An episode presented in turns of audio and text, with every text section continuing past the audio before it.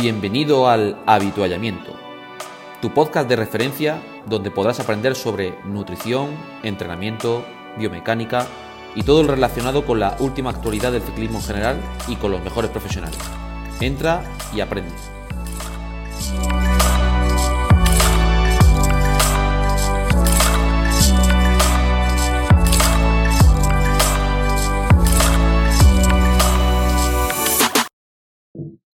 Muy buenas a todos y bienvenidos una vez más a un capítulo que sin duda eh, para nosotros es una total novedad. Por supuesto, daros las gracias a todos los asistentes que estéis aquí en un nuevo podcast de El Habituallamiento y, como no, eh, saludar a mis compañeros y amigos, David Barranco, Javier Sola, Chema Árqueda, Raúl Cerdán, muy buenas a todos. Buenas tardes. Por supuesto, como hemos comentado anteriormente, daros gracias a, bueno, a muchos de los asistentes que estamos viendo aquí, a Jesús, Ian, Ferran, eh, Diego, Iker, Juanfra, Luisma, eh, Power Lab entrenador, daros eh, las gracias por, por la asistencia. Y, y, bueno, la temática del, del, podcast que queríamos comentar hoy a continuación va a ir con la temática del análisis de datos, en concreto las preguntas que nos habéis hecho a raíz del, del hilo que mencionó mi compañero Raúl Fergan en Facebook. Tenemos que decir que nos hemos encontrado muchas preguntas que no tienen nada que ver con el análisis de datos. O sea, era muy cómico como Raúl cada dos por tres preguntaba, oye, ¿y la pregunta de datos dónde está? O sea, eh, obviamente entendemos que tenemos mucha curiosidad, pero hoy vamos a hablar específicamente de la duda que haya en, torno a la temática de análisis de datos de ese hilo y también, si, Raúl no, no, no tiene na, nada en, en contra, eh, podremos contestar también algunas dudas en directo, creo que aprovechando que tenemos este foro vía chat, eh, que se puedan plantear aquí para los asistentes del podcast en directo. Así que, bueno, no tenemos un guion todavía totalmente eh, limitado o sobre todo estructurado, pero bueno, vamos a empezar si quieres con la parte de Facebook. Raúl, cuéntanos.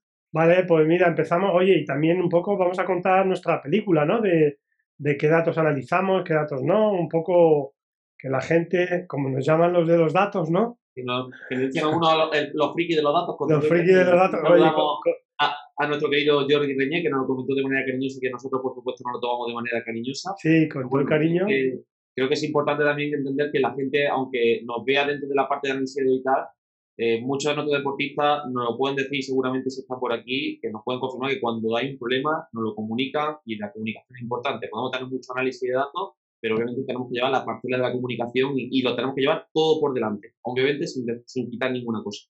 Así que vamos por ello. Mira, bueno, yo además, como lo hacéis vosotros, eh, yo lo que hago también es, eh, mira, bueno, ya desde hace mucho tiempo, una vez Normalmente. Eh... A ver, por favor, que veo ahí, un, ahí problemática de. Vale, es, cosas del directo. El primer directo, un poquito. Y luego ya me encargaré yo de editar esto, no os preocupéis. No, no, bueno, no hace falta, si no es de cachondeo. O lo meteremos directamente como anécdota de todos yo, los yo, yo lo que hago, eh, contarme a vosotros, yo normalmente hablo, hablo todas las semanas con mis deportistas y una vez al mes hago un Zoom, ¿vale? O un Facebook eh, Messenger y todos los datos que yo veo los voy comentando. Eh, comparto mi pantalla, lo voy comentando con ellos y, y, veo lo que pasa. Javi, tú haces algo parecido también, ¿no? Yo, yo parecido también. Bueno, no hago tanto Zoom, salvo algún momento habitual, o sea, importante para, para ver un poco cómo vamos a cambiar el plan. Ahora con estas semanas atrás, con las suspensiones, pues eh, he tenido bastantes reuniones con los deportistas de cómo íbamos a enfocar un poco la película, ¿no? Pero al final intenta llevarlo todo, ¿no? Un poco ver lo que te dan los números, la información que tienes y por otro lado lo que te cuenta el deportista que va anotando los entrenamientos y al final pues llevar un poco un, consenso, ¿no? Eh, realmente, ¿por qué creo que es importante no utilizar los datos a la hora de entrenar? Eh, yo llevo como entrenador ya más de 10 años. Al principio no, no había nada, o sea, no teníamos ninguna, ninguna información y mandabas tu plan de entrenamiento, ¿no? Incluso, claro, no había ni Training Peaks, ni Garmin Connect, ni, ni, ni nada. Algunos sí tenían algunos polars que te permitían descargar archivos y se lo mandaba al entrenador y lo subías en el sistema Polar Trainer y otros o sea, no tenían nada. La única manera que había era confiar en que el deportista supuestamente hiciera el, el trabajo que tú le habías mandado y entre comillas iba un poco a ciegas, ¿no? no eh, hacías tu plan anual, ¿no? Y ibas siguiendo los pasos hasta llegar al objetivo. Entonces, ya hoy, hoy en día, con la, con la cantidad de información que podemos tener, pues sí podemos monitorizar muy bien cómo, cómo va evolucionando el rendimiento, ¿no? Con distintas métricas. Y, al final, según evolucionan esas, pues te ayuda un poquito a, o sea, nos ayudan a apoyarnos a tomar las decisiones un poco mejor. Esa, esa es la idea. Claro, al final tienes, tienes los datos con las métricas que hay y luego por otro lado lo que te va contando el deportista es buena información, así como yo suelo funcionar con, con los míos. Bueno, yo, eh, os acordáis también, yo empecé también con el tema del Strava, ¿vale? Yo les, hace 7, 8 años, lo, le, cogía a los deportistas y les mm, tenía su Strava y miraba el Strava eh, a ver si habían hecho las cosas bien. Y después lo que monitorizaba yo era cuando solo entrenábamos con pulso, eh, pues tenía varios circuitos de 8 minutos, 7 minutos, y ahí hacía pruebas de vez en cuando con el pulso, veíamos lo que tardaba, hacíamos como era por, porque no hubiese problemas de viento, hacíamos para un lado y para otro y hacía ahí un poco los test y evaluaba cómo, cómo iba mejorando, si, si hacía menos tiempo eh, con el mismo pulso o menor, pues suponíamos que iba mejorando. Eh, ¿Cómo lo hacéis vosotros? Bueno, yo por ejemplo como lo he vivido en mis propias carnes, hace 23 o 24 años que seguí mi primer plan de entrenamiento, que fue lo que me, digamos, despertó el interés a posteriori para estudiar. Se podría decir que trabajas no a ciegas, pero sí por lo menos si lo has vivido en tus propias carnes, sabes más o menos eh, en función del perfil también del, del, ciclista, aprovechando pues a lo mejor época de vacaciones, que está más descansado y, sabes cómo tienes que, programar, pero no tiene nada que ver con el análisis de datos. Actual, evidentemente. Ha cambiado muchísimo la película. Es que es, que es brutal. O sea, yo me he pegado hoy toda la mañana que tenía que haber estado entrenando, pero mira, he cambiado por la tarde y ha llovido y me he tenido que quedar en casa y me he tirado toda la mañana analizando datos y haciendo mala sangre también, porque no hay que decirlo. Porque, luego muchas veces ¿Por qué? porque no entiendo. Hay gente que paga y no sé para qué paga un entrenador. Evidentemente no tiene nada que ver con un profesional o alguien que se lo está tomando muy en serio. Pero le mandas a alguien hoy, por ejemplo, un test de V2 más de 5 minutos y ves que te lo hace y, no aparece por ningún sitio el potenciómetro y dice que es que se le había acabado la pila y lo ha hecho a pulso. No vale para nada. Ah, bueno, vale. La, semana y es que... Vale para poco, no para nada. Algo para algo La semana y ves que te hace, por ejemplo, un trabajo de hit y, y, lo mismo, te lo hace un día por pulso, otro día por pulsaciones y vas haciendo, pues, pues no, ya hago muy mala, muy mala sangre, pues porque esto me lo tomo muy en serio y, joder, trabajas con idea de, de, de, que la gente... Ayudar y mejorar a la gente, Tenga resultados y luego está, estás tú detrás también, ¿sabes lo que te quiero decir? Es una gozada, hay gente que se implica que es una gozada, pero hay otros no. Yo contacto no tengo tan directo como, como vosotros, sí que cuando ya llevo mucho tiempo y conozco al personal muy bien, entonces sí que ya, incluso con algunos se llega a hacer amistad, pero es peligroso también. ¿Sabes lo que te quiero decir? Eh, hay gente que... Pues que eres muy famoso, Chema, tú eres muy famoso. No, hay gente que le da igual que sea viernes, que sea sábado por la noche, que sea cualquier hora, estás mirando el, el tiempo que han cambiado las previsiones que había cámbiame el entrenamiento una vez, dos veces, tres veces en un mismo día. Eh, ¿Sabes lo que te quiere decir? Sí, sí, sí. Yo al final lo que a, lo que vamos, que esto es la pataleta de. Perdón. Es la pataleta del día. Vamos a hablar de los datos. Conociéndote como te implicas tanto cuando ven que no se toman en serio tu implicación en lo que te, realmente te molesta. O sea, algo muy mala leche.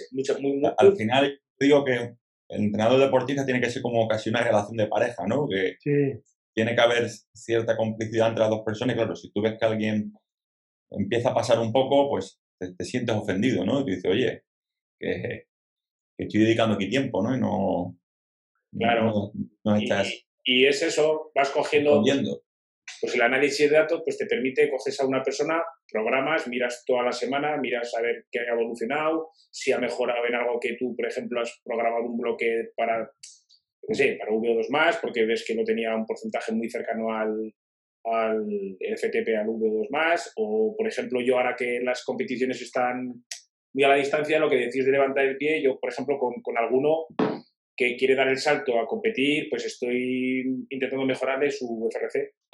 Entonces es un buen momento para inflarlo a, a trabajo de FRC sin tener piedad porque no hay competiciones y ver si realmente su fisiología lo permite y luego ya veremos a ver qué hacemos con las, con las competiciones. Doc, ¿tú cómo lo haces lo de la datos? Bueno, yo voy bastante en vuestra línea. Eh, yo tengo contacto todas las semanas con todos, lo que pasa que sí que es o más por llamada o por, o por WhatsApp. Y luego a lo largo de la semana, pues si veo alguna cosa rara o algo que no me cuadra mucho, sí que intento ver incluso durante la semana, ¿no? Pues ver, no sé, si ha pasado algo, si, pues yo que sé, veces ves un par de días en rojo y rápidamente, pues llamas, preguntas a ver qué ha podido pasar. Y, bueno, pues puede ser que se haya olvidado el Garmin, que no haya subido los entrenamientos, etcétera, etcétera, etcétera. Sí que es verdad también que me imagino que os pasará que, que no todo el mundo a lo mejor eh, incluso quieres atención, ¿no? Quiere algo como más diluido, ¿no? Que tú tengas su programa, gente con la que... Eh, necesita más feedback, más comunicación. Sí, hay otra gente que necesita que le pongas el programa, ya lo tienes, alguna duda, no todo bien, y, en realidad yo, o sea, no es que no me guste eso, sí que me gusta tener mucha comunicación con los deportistas, pero me siento un poco raro a veces con eso, ¿no? Porque no sé si es que o no le está gustando o tal, bueno, pues de vez en cuando el feedback al final no, no, es malo, ¿no? Pero bueno, sí que me gusta que haya una comunicación fluida por ambas partes y cuando, y lo que decía Chema, ¿no? Más allá de regañar o enfadarte, yo cuando no hay esa comunicación prefiero cortar la, la relación porque considero que no se valora a lo mejor lo suficiente el tiempo y no quiero que luego digan, pues mira, es que, o sea, yo prefiero que esto sea claro por ambas partes y, y ya está. Y con lo que decís referencia a análisis de datos, que sí que nos sirve para, para pues, lo que decís, ¿no? De tomar decisiones. Perdonadme si me toco el cuello, pero es que me he levantado aquí con una pelota hoy, que no sé, vamos, no puedo casi ni mantenerme con la cabeza arriba. Bueno, que, que el tema de análisis de datos eh, está claro que sirve pues para prever, para conocer lo que está pasando, etcétera, etcétera, etcétera. Pero bueno, yo últimamente empiezo a ver como mucha, o, no entiendo muchas veces la, la, crítica tan exacerbada que hay hacia, hacia este tema. Bueno, cada uno haga lo que quiera, pero sobre todo yo creo que eh, o vosotros y yo en este caso usamos los datos, pero teniendo en cuenta todo lo que hay detrás. Es decir, yo no cojo una métrica y eh, la interpreto sin ningún conocimiento de nada. Quiero decir que yo cuando utilizo algo es porque sé lo que hay detrás de ella. Es decir, y hay algunas que no utilizo porque se me escapan. Pero yo al final, cuando cojo algo es porque creo que tiene una base detrás y que está apoyada ya sea por la fisiología, ya sea por el entrenamiento, ya sea por lo que sea, ¿vale?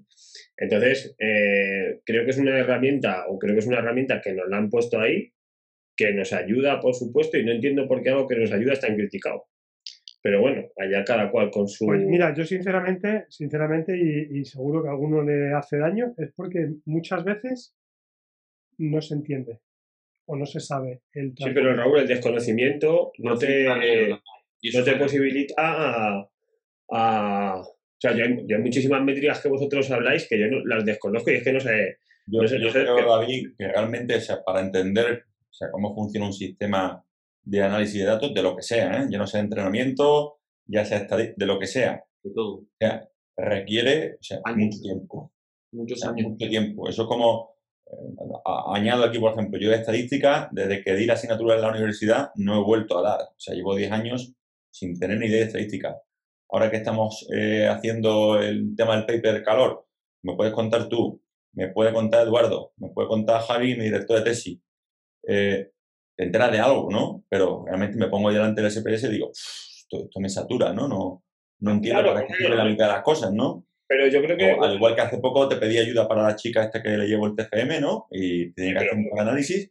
Claro, cuando tú abres aquello, al principio te parece aquello una odisea. Y seguro que habrá gente que tiene un conocimiento de estadística mucho mayor que el tuyo y tú dirás, joder, no me entero de nada de lo que dice este. Al igual que yo no me entero de lo que dices tú a veces, pues exactamente igual hace falta tiempo ¿no? de entendimiento, analizar muchos archivos de potencia, vivir muchas experiencias con, con, deportistas y situaciones y, cosas que llega un momento que empiezas a, a, unir puntos y a tener como casi de vu, ¿no? De esto ya lo he vivido. Lo que pasa es que eso requiere estar muchas horas delante. Muchas, muchas. Y, y, ojo, hablar mucho con el deportista para intentar cotejar qué es lo que aparecen ahí y ahí empiezas tú a sacar relaciones. Incluso también tengo... Y, ahí empiezas a aprender, ¿eh? Realmente. Que conste que yo no hablo por teléfono, pero eso no quiere decir que no esté las 24 horas conectado, que al fin y al cabo... Sí, oye, son sistemas, son sistemas. simplemente también porque tú tienes más gente. O sea, si al final tu, tu sistema o, los métodos que tenemos cada uno te posibilita hacer una serie de cosas. Claro, claro. Hay sistemas que no, que sea ni, ni, mejor ni peor. Yo al final, yo, yo sinceramente, lo, lo de hacer eh, la llamada semanal o quincenal eh, o por WhatsApp o lo que sea eh, y hacer el, el análisis por videollamada, no sé, cada tres semanas, cada cinco, cada seis, es un poco casi de manera egoísta mía porque me resulta mucho más fácil. Yo cuando estoy hablando con un deportista, oye, esta semana cómo la llevas, esto qué ha pasado, qué ha pasado con este intervalo, qué tienes esta semana, qué va a pasar, pues directamente a mí la verdad que me ahorra, me ahorra tiempo. O sea, voy mirando datos y me ahorra tiempo. Y la llamada que hago mensual o cada seis semanas, cuando cambiamos el ciclo para evaluar lo que ha pasado, pues también me, me va dando mucho feedback entonces, lo que dice Javi, yo voy viendo en los datos que estemos analizando, lo que estemos trabajando, y el deportista lo que me dice, pues mm, me ayuda mucho más que si yo solo estoy delante de la pantalla eh, del WKO o, del programa que sea. Sí, el problema es que se me ha dado el caso de no hacer, por ejemplo, un Zoom y enviar al interesado pues, X pantallas, X capturas con, con los datos y intentando explicarlo y demás. Y lo que dice Javi, o sea, es que el, análisis de datos es muy complejo. Mm. Y, falta, y, por mucho que quieras explicar, o es alguien que es muy friki también, o al final es predicar en el, en el desierto. Yo, si me permitís, por concluir lo que decía antes un poco, el tema de que, que por lo visto, que, o sea, que por supuesto que el análisis de datos ayuda, pero que también hay que hablar con el deportista, que también hay que tener mucha base fisiológica, que hay que utilizar productos o potenciómetros que estén validados y que sean fiables, o sea que, que parece que porque solo analices, o, sea, o que parece que porque haces análisis de datos, parece que solo haces eso. no sé, me parece, me parece un flaco favor al, a, la profesión y a, a, a, lo que representa todo un poco, ¿no? O sea, yo analizo, con VKO, eh, hago pruebas de esfuerzo, entreno, eh, tomo el HRV, eh, hago curvas de fuerza-velocidad y eso no quiere decir que porque analice VKO, porque uso VKO como herramienta, como creo que hace mucha gente o casi todo el mundo, parece que solo haces eso, no te quedes solo con esa parte, ¿no? Eh, hay que quedarse con, con, el todo, ¿no? Y no ser tan reduccionista con las personas muchas veces. Y tras este speech así político, pues no. Dale, Gauri, y empezamos con las preguntas, si quieres. ¿Qué, decías tú?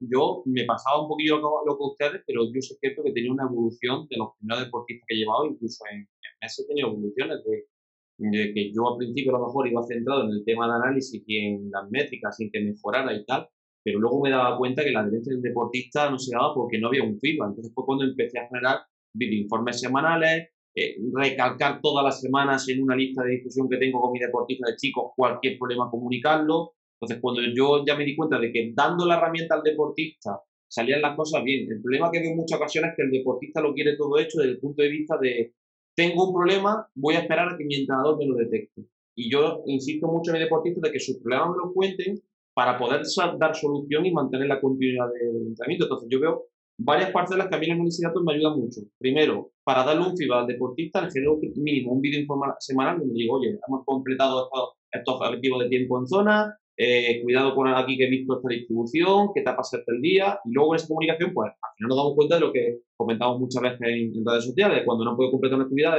lo típico de, oye, ¿qué has comido? ¿Cuánto has comido? Y te das cuenta de que normalmente, venga, la nutrición me han tocado. Oye, eh, eh, he encontrado aquí algo raro, ¿qué ha pasado? Y ya te cuentan lo que ha pasado.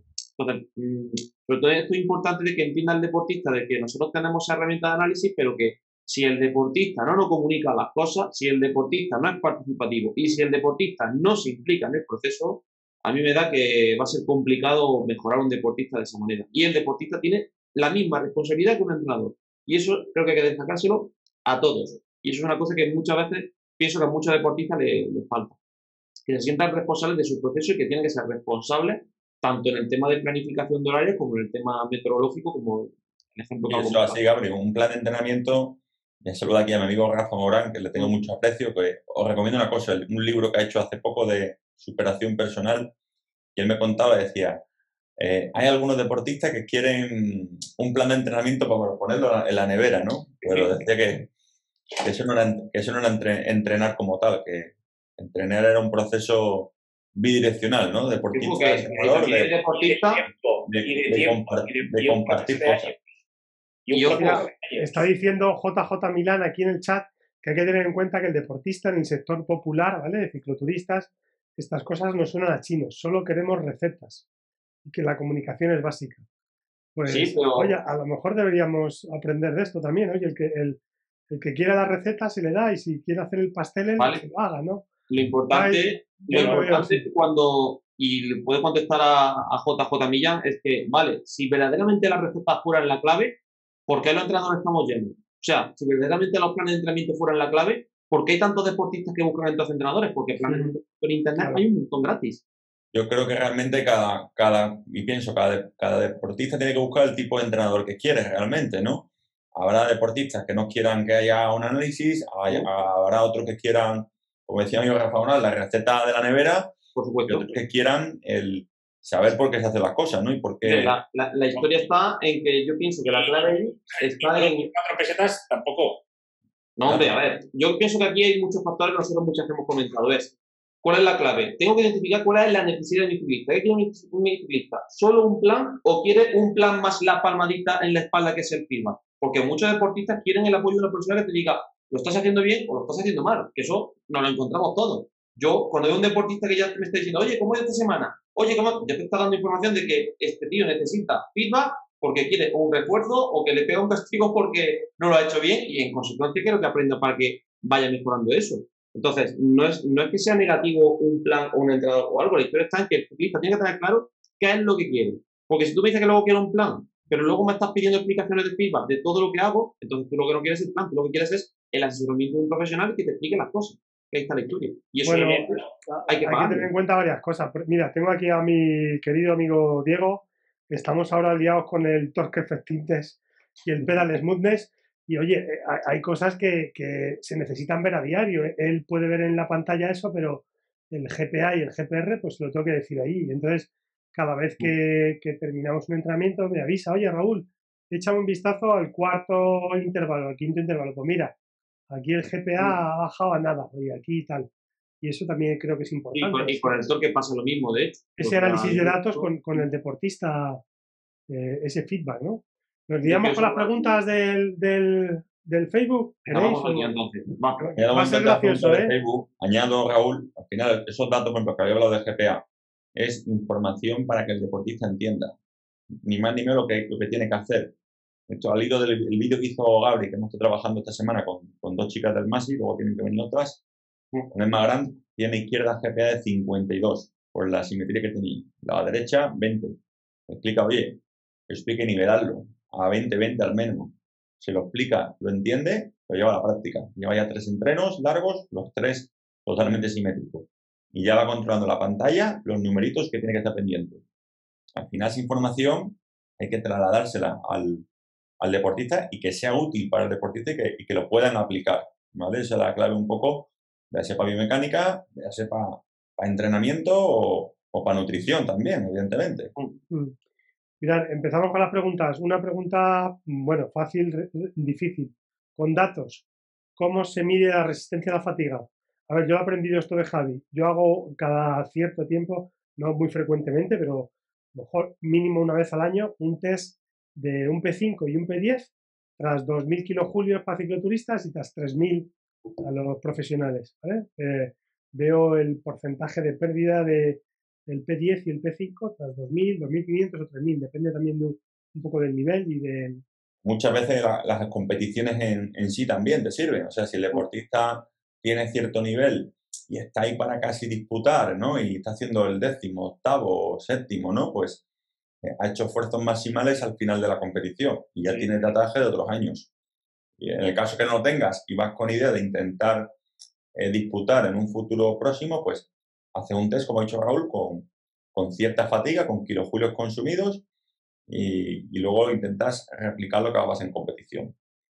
Igual, yo suelo hacer con el cicloturistas a 2.500 kilojulios cuando ya se haya trabajado lo que es eh, ya dentro de la parte del específico, pues al final de una salida, si tienen alguna subida, hacer 10 minutos, 15 minutos a todo lo que, a lo que puedan y comparar.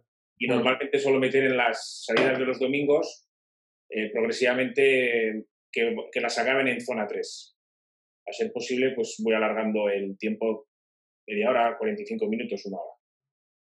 Ah, eso lo, medimos todos más o menos igual. Sí. Eh, eh, LF, ¿qué datos vemos de LF? Bueno, explicamos LF que es un poco... ¿Quién se atreve con LF? Bueno, al final el, LF es el factor de eficiencia. De hecho, tenéis un vídeo en mi canal de YouTube también donde explico brevemente qué es el factor de eficiencia y la contribución aeróbica y anaeróbica, entre comillas, dentro de lo que vemos en UKO. Pero para que lo entendáis, es la división simplemente de la frecuencia cardíaca media de un entreno dividido entre la potencia normalizada de ese entreno. Eh, sobre todo esto lo buscamos a nivel de tendencias para comparar cada semana cómo va evolucionando. Si el valor del, EF es cada vez más alto, pues significa que está habiendo una adaptación aeróbica ante, ante ese entrenamiento o esa tendencia en concreto. O sea, no me fijaría en un factor de eficiencia solo en una sesión. Yo personalmente lo busco más con tendencia que como lo aprendí, por ejemplo, con, con Javi y, y, la verdad que da buen resultado a la hora de distintos niveles. Obviamente, no fijándonos solo en el factor de eficiencia, sino que también podemos ver más cosas, porque está bien ver el factor de eficiencia, pero contextualizando cómo ha sido el clima o la temperatura en, en, las semanas, cómo, o sea, tenéis que ver de que si yo hago una, ese análisis con el factor de eficiencia y depende del pulso, ojo, que el pulso se debe a más cosas. Si yo tengo una semana que he estado jodido, eh, por ejemplo, con algún fármaco, antibiótico, lo que sea, que nos pueda aumentar o subir la frecuencia cardíaca o cualquier otro tipo de sustancia, o temas de sueño y tal, que sepáis que eso va a condicionar la medida, entonces tenéis que contextualizar esa medida, ¿vale? Cambio de temperatura. con la intensidad, cambio de temperatura, cambio de temperatura con la intensidad que me enseñó el otro día. Eh, altura, por ejemplo, se me ocurre, cuando se suben algunos deportistas en altura, ¿qué pasa con la frecuencia cardíaca también? Es importante también eso destacarlo y obviamente la intensidad baja. Entonces, obviamente, pues, o normalmente se va a hacer al principio en altura intensidades entre comillas bajas. Entonces, claro, eso en principio, la recetita es que un deportista cuando más EF tiene, si, si, si, si ves un, un, periodo de dos años o tres años, ¿vale? Tú ves que el EF más alto normalmente lo tiene en el pico de forma, ¿vale? Este truco pro eh, de análisis de datos. Y más o menos, porque mucha gente pregunta sobre valores de EF, podéis pues, comentar que, bueno, que a gente que llega a valores de 2 suele ser gente sí, que va bien. por encima de 2 yo, yo, lo, yo solo tengo profesionales. Los cicloturistas, pues llegamos a unos 65, unos 70. Ten en cuenta que cuanto mayor sea el vatio absoluto del deportista, pues más, fácil es que ese factor sea más alto. Y eso influye también que el deportista pese más. Si tengo un deportista con una, una buena relación vatio-kilo y encima es pesado, ahí puede falsear un poco también, tener eso en cuenta. Otra, otra cosa que se me ocurrió a mí el otro día y lo, lo, lo empecé a analizar es el EF dividido entre el IF en la sesión, ¿vale? Para, para bueno, eh, salen unos numeritos curiosos es más real, ¿no? claro, porque al final estás. Y tú imagínate que un mes haces un bloque de super intensidad y te sale el IF de, la semana medio 0,75 o 0,80, yo qué sé. ¿Sabes? Pues entonces. Pues tener en cuenta que si tú de pronto empiezas a meter más intensidad y sube mucho el, factor de intensidad, la normalizada va, va, a ser más alta, evidentemente, y, puede falsear un poco lo, que está sucediendo. Entonces, está bien eso, lo que, lo me enseñó Raúl, ese truquillo. Bueno, yo se lo expliqué el truco. Y yo me, me, dio la idea, me diste tú la idea, Javi. Me di la idea y una, una métrica que era relación entre IF y EF, ¿vale? Para ver un poco que eso se mantenga eh, constante en el tiempo, para ver que no, no había un salto de alto de intensidad de, de manera repentina. Sí, normalmente además la eficiencia se ve claramente la progresión. Conforme vas trabajando, tienes que hacerlo muy mal, ¿sabes lo que te quiero decir? Por las dos partes.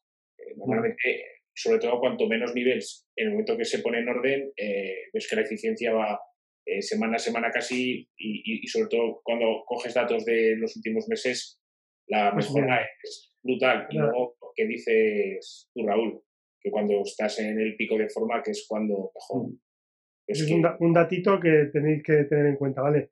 nos dice Jesús, claro, el F en una sesión de V2 más o FRC no es como una sesión de tiempo, claro, por eso tú ves la media semanal y cómo va subiendo. ¿vale? que contextualizarlo. Mm.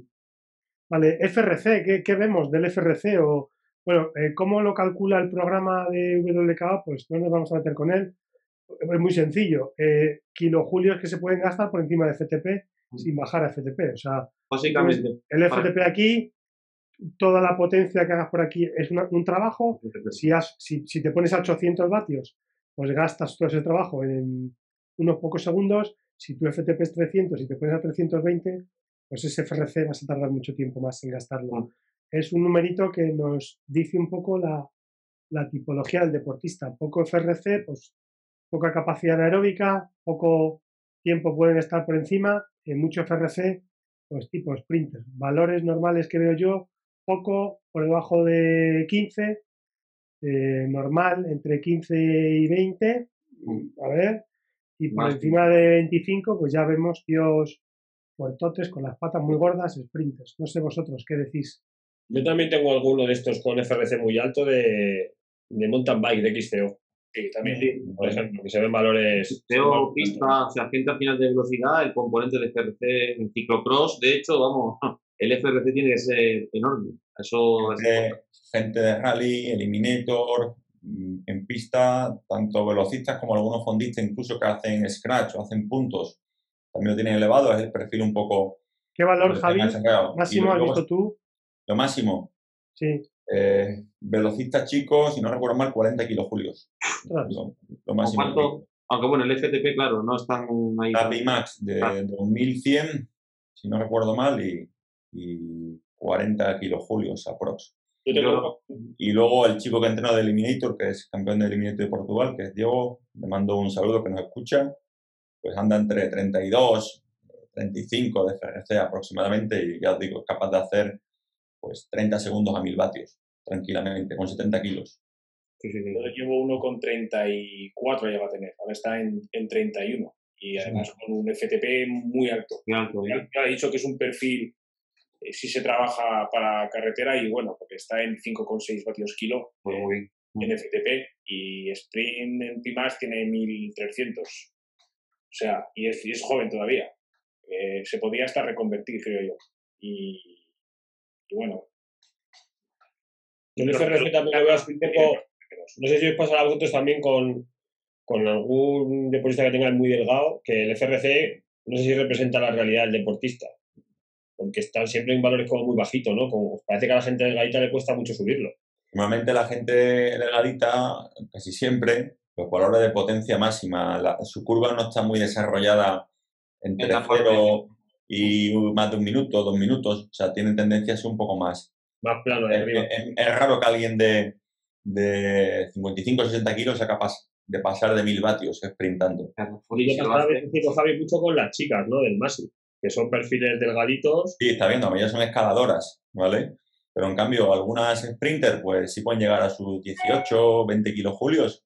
Eh, pueden llegar tranquilamente. O sea que una pues cosa que deberíamos saber, eh, bueno, preguntan por ahí que si en Golden Cheetah el, FRC es el, W'. Sí, es, lo mismo. Una cosa que hay que tener en cuenta que, eh, salvando las distancias, el FRC W' es un reflejo de, la capacidad aeróbica, entre comillas, todo. Entonces, es un poco la energía que puede haber almacenada en el músculo, entre comillas, todo también, ¿eh?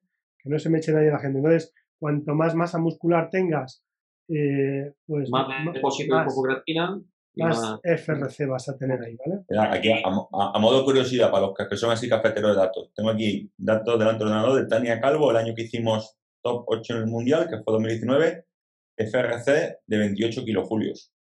Una tía. son una Pimax de 1620, con 67, 67 kilos. 20 segundos a 1100 vatios. y un minuto a 700, para que hagáis un poco una idea de, de lo que mueve una velocidad, por ejemplo. Aquí me pregunta Eduardo que cómo podemos saber el cicloturista cuánto nos va quedando de FRC en pruebas. Eh, a ver. Eh, sí, dale, dale, dale, Chema, dale, dale. Dale, dale. Igual lo confunde, ¿no? Porque en teoría te tendría que dar todo. Porque superar el FTP, supuestamente, salvo momentos muy puntuales, o sea, no es una pila que se vaya gastando conforme vayas haciendo kilómetros. Y no, porque cada vez que tú bajas por debajo de FTPs, eso se recarga. Yo estoy, empecé hace cuatro años o por ahí a experimentar con los cadetes y con los eh, infantiles, que estos van a palos en las carreras, con la aplicación Doctor Esquiva, ¿vale? buscáis en el Garmin eh, Doctor Esquiva. Y he vuelto otra vez ahora, como han quitado las carreras, pues con muchos digo, vea, Vamos a empezar a enredar otra vez con eso y estamos enredando. Le doy las gracias a David, que pasó un chat muy chulo el otro día para, sí. para WKO. Gracias David si nos está escuchando. Y bueno, que te da la potencia crítica y el W' para poner en la app del Doctor Esquiva. Entonces al final lo voy a enseñar aquí en el, en el Garmin. Tú puedes Estás viendo si coincide que ellos estén agotados con que aparezca cero o no, ¿no? ¿Quieres comprobarlo? Estoy ahí un poco, estamos ahí probando. Eh, no sé si se ve aquí bien. A ver. Ah, se ve complicado, no, no se ve. ve complicado. luego ahí se ve un poquito, pero bueno, no pasa nada. Luego lo puedes compartir. luego lo compartimos. La aplicación esa eh, de W', te la bajas en el Garmin, tienes que, que configurar un montón de cosas y vas poniendo ahí un W-val en kilojulios y una potencia crítica y entonces ahí va, jugueteando. Haces esfuerzos por encima de FTP y ves eh, con unos cuantos de los míos, hemos estado probando esta semana, cambiando ese valor a ver cuándo al final del todo, cuando no podía más, se quedaba lo más cercano del foro, de cero. Eh, con Diego el otro día probamos y bueno, parece que casi lo tenemos y con algunos se le quedaban menos 50 de WVAL, que es evidentemente es que tenemos los parámetros mal puestos. A mí, a mí nunca me ha acabado de, cuadrar esa aplicación. No sé qué tendría mal. Hay que ir probando, David, hay que ir probando. Hay que ir cambiando dentro de la sesión, yo creo, incluso, ¿eh? Sí, sí, sí, Yo me he ido lo típico de irte a un repecho, hacer series y probar y, Ahí, si nos está escuchando David, que puede ser interesante para darle la idea, eh, yo me acuerdo del chat que desarrolló Gabriel de la Matía, el de Blockout 5, no sé si es igual la medida. Muy parecido, es parecido, lo que pasa que a lo mejor ese camino intermedio a lo mejor puede ser que, no sé, pregunto desde la ignorancia, si lo probáis, a lo mejor puede ser que, porque Gabriel, ese chat cuando lo vimos, tanto, todos flipamos un poco con, con, el cálculo que hizo Gabriel de la Matía, que desde aquí que agradecer solo del podcast, y, y, a lo mejor puede ser también esa fórmula o estimación que él sacaba, puede ser también compatible. habría que verlo, pero bueno, interesante. Ah, bueno, estaba preguntado también José Luis, que es un asiduo del chat, que cómo lo calcula WK, WKO. La verdad que la formulita del DFRC, cómo baja dinámicamente, no tengo ni la más remota idea de cómo se calcula. ¿Vosotros sabéis?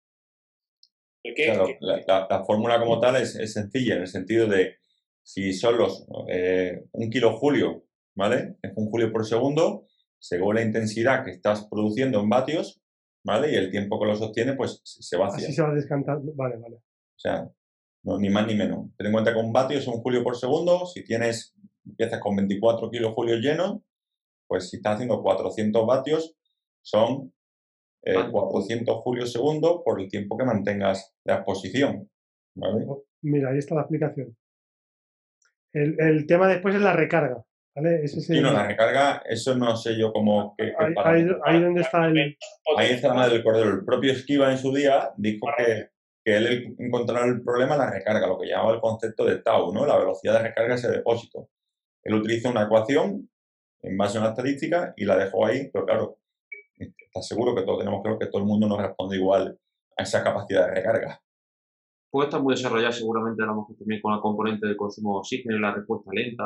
Puede ser que esté por ahí también un tiro, ¿eh? Lo que pasa es que, claro, de ahí hacerlo a replicarlo es complicado.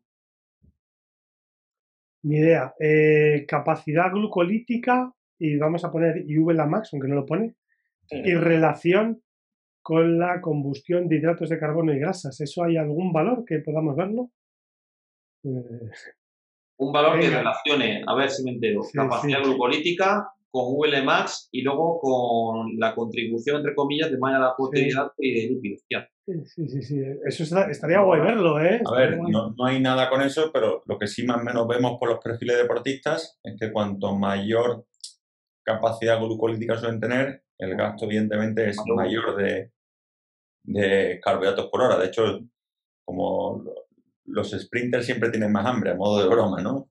Necesitan comer más dentro de una competición que, alguien que, no lo es. ¿vale? Por Son, a ver, eso eh, hay el, clásico paper de Hecky y Mather, eh, hace una comparación entre el VLA Max eh, y el FTP y la cantidad de, porque se nos entienda, la cantidad de carbohidratos que se, que se va gastando a diferentes intensidades y entonces relaciona la capacidad glucolítica y el VLAMAX, cuanto más alto se tenga, eh, más contribución anaeróbica es al FTP. Aunque esa teoría es de Mather y Heck, pues las otras teorías, eh, por lo que yo oigo y por lo que yo leo, no, queda claro que, una capacidad glucolítica más alta o un VLA max más alto eh, contribuya en cierta medida al FTP, aunque yo sigo sigo teniendo grandes dudas sobre eso. Yo coincido también en eso, ¿eh? porque al final luego también... Dentro de la, del, digamos, del sprinter, el VLA Max puede ser mayor en uno que en otro, ¿no? Y ser, por ejemplo, los dos... Ah, la, idea, la idea es que el VLA Max sí que es cuando tú abres el grifo de la glucólisis, se, abre mucho más gordo, se abre mucho más grande y, y hay mucha más energía proveniente de la glucólisis, pero ¿cómo, cómo, cómo se relaciona eso con el concepto de FTP? Es ahí un, gran dilema que los que son... con el consumo de grasas tampoco le encuentro yo... Pues mira, ese es un dilema que tienen ahí los que son pro eh, GK Mother. Eh, David, ahora que nos contará de los papers, eso no sé si tú, los tienes en la cabeza. Estás hablando poco, David, hoy, ¿eh? Es que estoy escuchando mucho, tío. Yo que sé, nos resulta interesante lo que contáis. Ya sabéis que yo, posiblemente de los cinco, sea el que menos sepa de VKO. Bueno, pero esto ya no es de VKO. ¿eh? Eh, eh, entonces, el, la relación esa del VLA más con el FTP, pues yo creo que tiene que haber alguna relación, pero no tengo todavía una opinión. Algo, que tenemos que averiguar. nos, está dando, nos está dando una idea que son muy interesantes. Algo intentaremos averiguar con, con, Raúl y con David, que, ellos son más expertos en la materia, seguro. ¿Sabes qué paper te decía, David? Y luego Raúl te digo que estoy reventado el cuello, ¿eh? Tengo un dolor. vale, vale, atrás. Ahí con el cuello el pobre está hecho. Bueno, valor de estamina. ¿Qué decís? Que algunos dicen que es una pseudométrica y que no vale para nada. ¿Qué? Bueno, a ver, eh, el concepto y que de aquí yo aprendí también de, Javi en su momento con el primer webinar que se hacía en WK 4 no es más que la pérdida de pendiente que se genera en la curva de potencia después del valor de, del FTP y te puede dar una idea de la resistencia a la fatiga del deportista, ¿vale? Entonces, entender que cuando yo paso ese punto de FTP en mi curva de potencia, si le cae más mi curva, implica porque no puedo mantener potencia a largo plazo y eso obviamente pues se relaciona con la resistencia a la fatiga. Entonces, deportistas que tengan mayor capacidad de mantener potencia después de esos valores, pues van a tener mejores valores de resistencia a la fatiga a priori. Y estamina, el valor de estamina. Y el valor de estamina va a ser más alto. Efectivamente. Para, las PDBs, por ejemplo, pues es fundamental que tenga una estamina pues, alta, que se calcula, me parece, con la media de las 2, 3 y 4 horas, ¿no? Si no me equivoco. Efectivamente, se coge el punto de... de larga distancia es una métrica también de, de mayor o menor predictor de éxito, en ese sentido. Claro, es que... Por todo, lo que sea, todo lo que sea ultradistancia, la estamina te da una muy buena idea. de larga, donde tienes que mantener la potencia más alta sostenible, imaginaros, para un un larga distancia, un Ironman. Mi objetivo, hacer 30 de media, 6 eh, horas de prueba. Tengo que ser capaz de mantener 6 horas la potencia lo más estable posible. Pues claro, cuanto más tenga yo desarrollada esa estamina, mayor capacidad voy a tener para...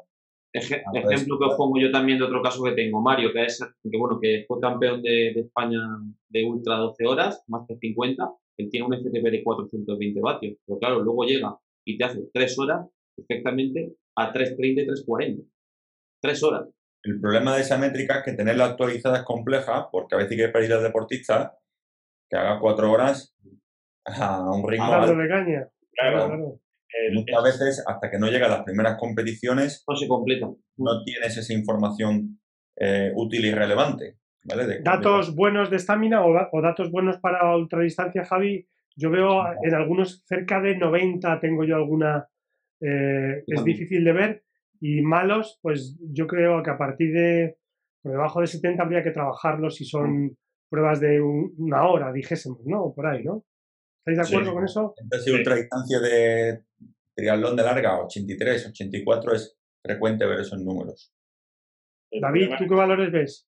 Pues yo, los gente que compite sub-23 profesional, de 80 para arriba, 80, 85, y, luego aquí tengo la duda de si la gente que a lo mejor tiene menos nivel, la estamina está baja porque no hacen esos esfuerzos largos. O sea, si eso realmente refleja la realidad del deportista. Es que ahí está el problema. Muchas veces quieres mandar algún intervalo de una hora para elevar, eh, digamos, la media y, y, dónde encuentras el tramo. Y bueno, eso es, ¿dónde mandas, ¿dónde mandas a alguien a hacer dos horas mantenidas? Y no hablemos ahora confinados, ¿sabes lo que te quiere decir? que, esa es otra. ¿Podríamos hablar de datos, de análisis de datos para cicloturistas y para profesionales? Que estamos ahora un poco con esto. ¿Qué pensáis? ¿En qué sentido te, refieres? A, ver, por ejemplo, el dato de estamina para un cicloturista, mm, para un cicloturista que no haga quebrantahuesos ni nada, un cicloturista que, que entrenamos por salud, pues a lo mejor eh, sí es relevante totalmente, ¿no? Yo creo que es un valor que, yo creo que es un valor, o sea, cualquier, cualquier métrica es relevante. Está claro, cuanto mejor la tengas, mejor, seas lo que seas, yo creo. Entonces, lo que pasa es que sí que es verdad que, que, hace cuatro horas, por ejemplo, David, si tú eres capaz de, de, no explotar por el camino y eres capaz de estar cuatro horas estable. Eso es. O si eres capaz de tener una PIMA más alta, pues mejor, te la vas a por ahí. Es relevante a su nivel, es decir, para el cicloturista serán cuatro horas a 2,5 vatios kilos, y en mi caso, si quiero hacerme 40 huesos para pasármelo bien, y un profesional tendrá que tener 4 horas a 4,5 o 4,6 vatios kilos. yo creo que las métricas son válidas para, para todos. Está claro que habrá algunos con los que tendrás que mirar con mucha precisión más y con otros un poco menos, pero que yo lo que os digo, yo estoy muy de acuerdo con lo que dice Chema, además, que para. Está claro que los que compiten las taminas sí que refleja su realidad y que si ves que la tienen 75 o sub-23, pues que tienen que trabajarla. Pero yo el tema de, pues eso, gente que, que plantea una marcha y que, mm, y que entrena mucho con la grupete y que le cuesta salir solo, pues ese valor de 70, 72 que puedes ver refleja su realidad, pues no lo creo. ¿Sabes qué es para mí la receta que decía antes misma, me parece, a nivel cicloturista? Que en esto de pruebas de fondo tengo muchísima experiencia porque he hecho infinidad. Cuando mejores resultados has tenido es cuando más volumen has podido meter en, la época clave que has participado en más marchas, que has hecho entrenamientos. Yo me acuerdo que me iba una vez a la semana o cada 15 días a hacerme la quebrantados, por ejemplo. Tenía disponibilidad.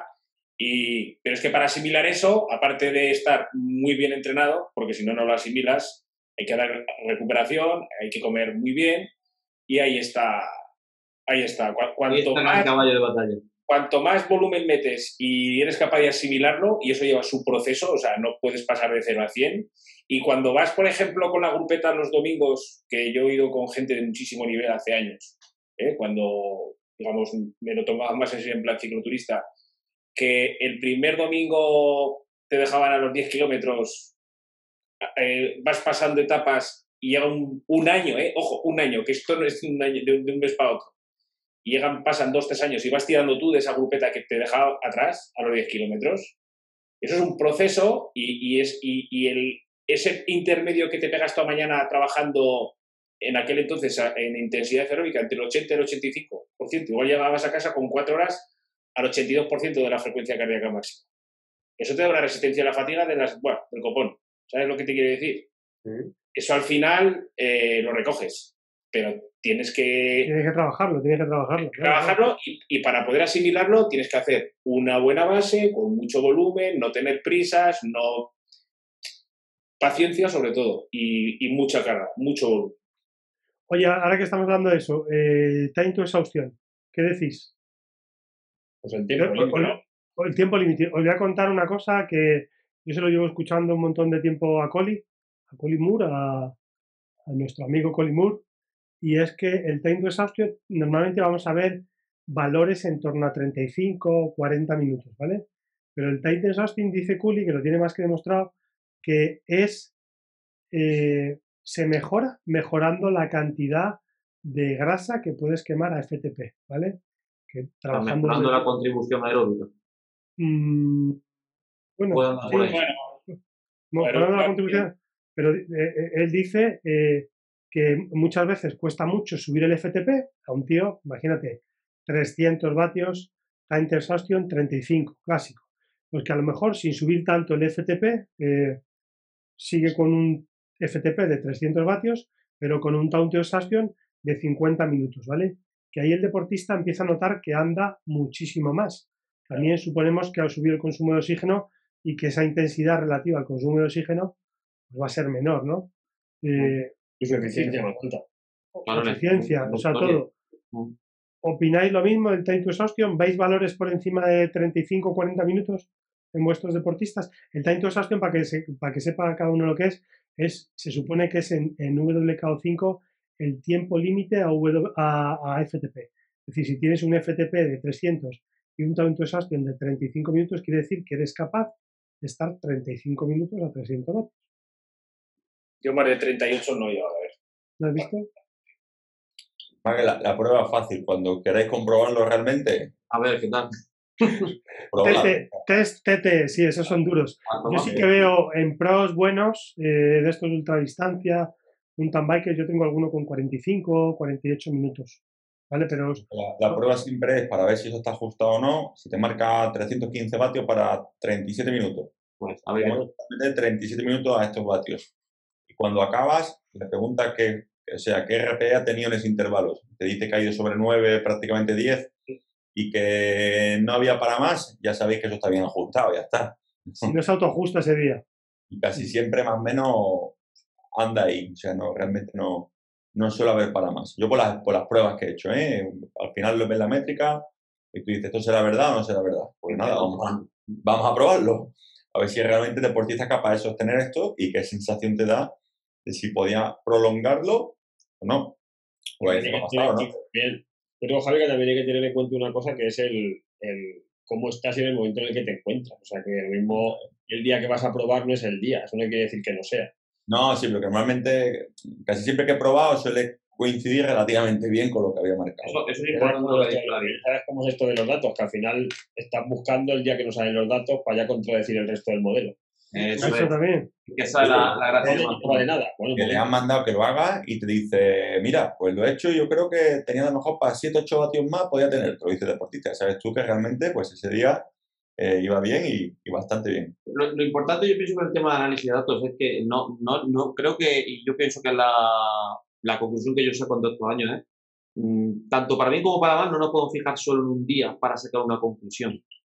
Eso es lo que yo pienso que es el gran fallo que comete la mayoría de la gente, que solo se fija en un día. y claro, El P20, el esto P20 es de una ese mierda. día. Esto es una mierda. Como esto no se cumple un día, esto es una mierda. Cuando te Pero- tendencias, eh, dices, Pero mira, una cosa muy fácil. eh, si vale o no vale el, el análisis de datos. Tú antes, por ejemplo, programabas un entrenamiento que se hacía en hojas Excel, que no, es- no estaba ni en Training Peaks, y tranquilamente te podías permitir el lujo de, de, de mandar cuatro semanas. ¿Sabes lo que te quiero decir? mm, Tienes alguna programación porque no tenías dónde rascar. A mí nos, me vino una chica, que lo sabéis vosotros, que igual nos está escuchando, las dudamos de aquí. y me da una gráfica. Yo descargo sus gráficas de pulso, por ejemplo, y ahí no ves absolutamente nada. Y sin embargo, tienes datos y dices, Hostia, el potenciómetro roto, tiene una patata de potenciómetro, porque, porque estos datos no los puedes tener, porque si no tendrías que estar poco menos que corriendo en profesionales o cerca. O sea, simplemente ya los datos, fíjate si te han dicho cosas. Y es Claro. verdad, sí, sí, sí. es verdad. Y es más, es que es, lo mismo que ir a comprarte, que, que lo puse en uno de los artículos de ejemplo, ir a comprarte un traje a la plata de un centro comercial Una talla M, una talla 50. Es lo mismo que ir a comprarte un traje a un sastre, que te lo hacen a medida. Si es que es la misma, e, es la misma explicación. Lo que pasa que lo, es muy fácil el plantarte delante de un WK, de un Golden Cheetah, del que sea, empezar a ver gráficas que no sabes ni por dónde te da el aire, porque es así, Y decir que esto no sirve. y decir que no sirve. Porque hay que perder muchas y muchas horas y años. Y ojo, y también el tema de que yo pienso que sé algo y que eso ya no se mueve, y cuando veo eso y veo que no me concuerda con lo que yo sé, prefiero decir que esto no vale a decir que a lo mejor yo tengo que replantearme lo que sé. Que eso yo pienso que a todos nos ha pasado en el entrenamiento con, con esta herramienta. Y luego porque tenemos la, por ejemplo, nosotros tenemos la suerte de que tenemos un grupo de WhatsApp que yo esto estoy en un máster con vosotros, pues sobre todo sabes que tienes eh, cualquier duda, cualquier esto, eh, nos hacemos una consulta, hacéis una consulta y, y ya está. Y a lo mejor entre otros colegas no hay esa confianza, sabes lo que te quiero decir, y no tienes, antes, ¿a quién le pregunto yo esto? ¿Sabes lo que te quiero decir? Porque no me lo van a decir. Porque no se comparte. ahí Raúl tiene coaches for coaches para oye, ahí, bueno, Raúl y Javi, que va- va- vamos a acelerar un poco con las respuestas, que si no, cosa, no- cosa, Raúl, eh, con, con respecto al, al time exhaustion. O sea, a mí un poco, dentro de toda la validez que puede tener el, el, el modelo de VKO, etcétera, etcétera, ¿no? que siempre a lo mejor un poco se le zurra porque no tiene esa validación científica que pudiésemos decir, sí que es verdad que el, el concepto de FTP, más allá de que todo el mundo, no, es que tiene que ser 60 minutos. Si no, ya parece como lo pone en un libro, pues ya eso la gente se ha quedado solo con esa parte, parece que no han llegado a otras. Pero bueno, más allá de todo eso, el, el, concepto de, de time to exhaustion sí que viene muy bien porque se puede relacionar con otros tiempos que hay en otros sitios fisiológicos. Es decir, que, que, que, eso de 30, 40 minutos, 35, bueno, pues eso lo que te va a indicar es posiblemente cómo esté ese valor eh, de estado estable, podríamos decirlo de alguna forma. Aparte se ha visto que, pues, por, por, el tiempo que aparece en la métrica, parece que sí que se relaciona con el MLSS, ¿no? Pero se relaciona en cuanto a la fisiología, porque los estudios han visto que en MLSS se puede estar alrededor de ese tiempo también, ¿no? O se puede ver que está por debajo del VT2 pues porque en VT2 se, está menos tiempo, no se puede estar 30 minutos, etcétera, etcétera. Entonces, sí que creo que es un, un, parámetro interesante porque sí que indica, o creo que está muy bien posicionado a nivel fisiológico, ¿vale? Dentro de que en ciencia, pues, eh, hemos estado intentando buscar dónde está y parece que donde más cerca está es de MLSS, ¿no? Pero bueno, hay un paper que te dice que sí, otro que no. Pero bueno, sobre todo al final, cuando tú ves los, la, la literatura que hay sobre tiempos límites en diferentes sitios fisiológicos, pues parecería que se encontraría en esa zona, ¿no? Por encima del primer umbral, por supuesto, por encima de, de lo que serían los 2 milimoles de lactato, pero sí que está por debajo de los 4 milimoles, por debajo de VT, entonces está en esa zona, ¿no? Pues como la potencia crítica está todo ahí más o menos, y oye, algo tiene que tener la métrica esa del time to exhaustion porque parece que... Que cuadra con el tiempo límite a MLSS, ¿no? Sí, más o menos. Y a nadie le sale un time to exhaustion de 5 minutos, quiero decir, ¿sabes? O sea, que no, sí, a nadie le sale un time to exhaustion de 15 minutos ni de 11, que sería VT2. Entonces, parece que el FTP, pues eso es, ese estado estable de que se puede estar, pues, eh, sin perder la homostasis, ¿vale? Pues un largo periodo de tiempo. ¿Cuánto? Pues cada uno de forma individual. ¿Por qué? Pues porque cada uno respondemos de una forma diferente a esa intensidad. Nadie responde de la misma forma, ¿vale? No somos, no somos muñecos. La fisiología muscular, la metabólica, etcétera, etcétera, va a hacer que, pues que se pueda hacer de una forma o de otra. Entonces... Ahí, David, lo que está diciendo es donde reside la fortaleza de, de esto, ¿no? De, tienen la radiografía de cada deportista. Sea, cómo es cada uno de ellos. O sea, no no, sé, con toda la gente que has trabajado tu año, Raúl, trabajáis con muchos deportistas y, y, la más allá de la, de la, validez, ¿no? Pues podemos hablar también de la fiabilidad, que muchas veces se nos, se nos olvida hablar de ella, ¿no? Porque no, hay que trabajar con potenciómetros que sean, que estén validados, vale, pero, eh, vale, que está muy bien que sean válidos, pero, pero que al final la validez siempre es contra SRM. ¿Por qué se decidió que fuese SRM el gol estándar? Porque estuvo allí en el momento adecuado en el lugar adecuado, ¿vale? Claro, entonces lo interesante también muchas veces no es eso, sino es la, la, la fiabilidad, ¿no? Y si te puede trabajar un gran número de entrenadores con un número altísimo de deportistas, encima esta gente bebe de la base de datos de Training Peaks, que posiblemente son los que más datos de entrenamiento del mundo tienen, y te dicen que el, el valor ese de FTP que ellos han inventado está alrededor de este tiempo, yo lo que os digo, no conozco a nadie que le haya salido un, un deportista con un time exhaustion de 8 minutos si te sale eso es porque estás poniendo algo mal. Entonces... Eh, aunque estamos haciendo el calor, muestra de 13 profesionales chicas, 13 chicos, casi todos están en los mismos rangos de calor y, de temperatura y rendimiento. Se ve. Extrapola eso, extrapola eso a... extrapola esto a, ¿Cómo se llama? A, a, cuánto? ¿A miles de deportistas? Pues...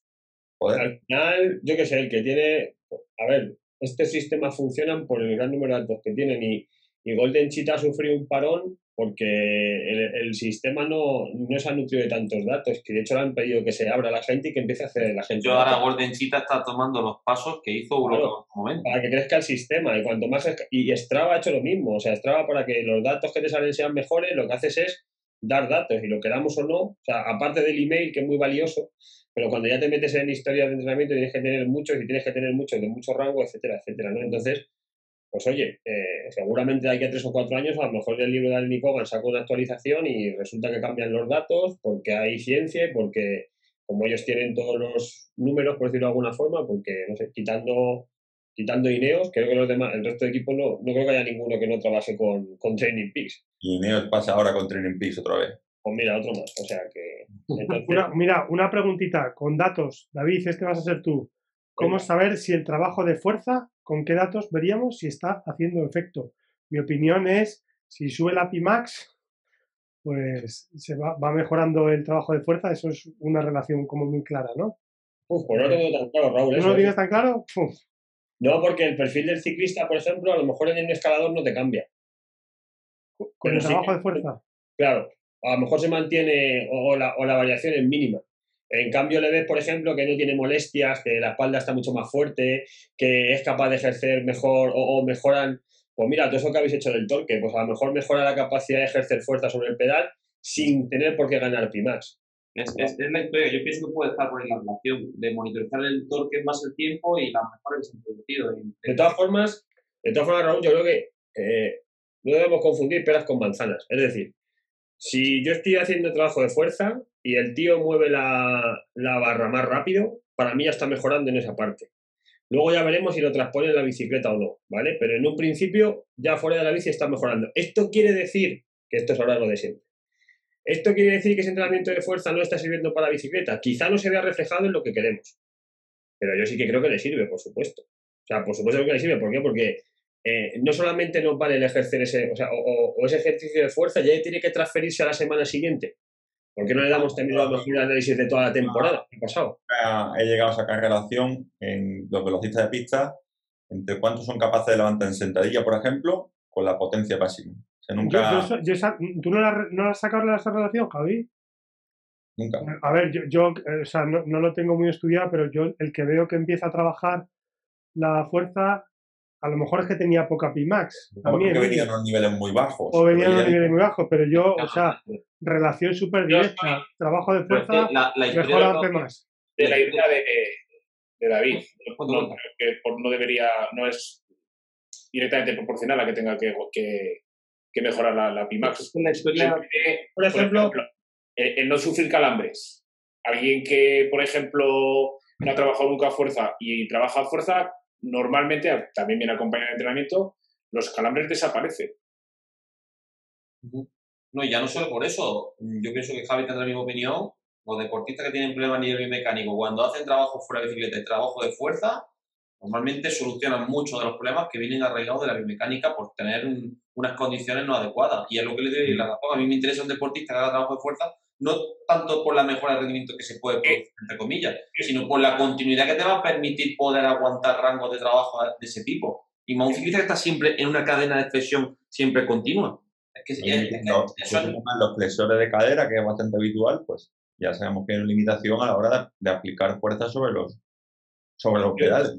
Yo estuve aquí en Zaragoza, en, la Universidad de San Jorge, que vino eh, Chicharro a dar un, un, curso sobre lo que es el control de la fatiga eh, al entrenamiento y, lo, dijo así de claro. Que, cuántos, por ejemplo, ciclistas recreativos o, runners eh, recreativos, si en vez de emplear dos días que, emplean durante sus entrenamientos a, salir en bicicleta a correr, los, los emplean en trabajar fuerza. Mm. Pues llegarían al final de las, pruebas pues con muchísima menos fatiga muscular y, con muchísimo menos riesgo de, calambres, independientemente de las ganancias que tengas ya en otros parámetros y, lo que dices, menores dolores de espalda, al fin y al cabo, pues mayor eh, lo que es a nivel de... Van a durar más, simplemente van a durar más. Yo creo que son, eh. yo creo que la transferencia no es tan, tan, tan directa, y ojo, que nosotros todo lo que hemos estudiado con fuerza al final mejoran, pero que al final mejoran también haciendo otro tipo de fuerza con más carga, ¿vale? O mejoran haciendo sprints, ¿vale? Lo que sí hay que tener en cuenta es que, pues que yo creo que son mejoras más a un medio largo plazo, es.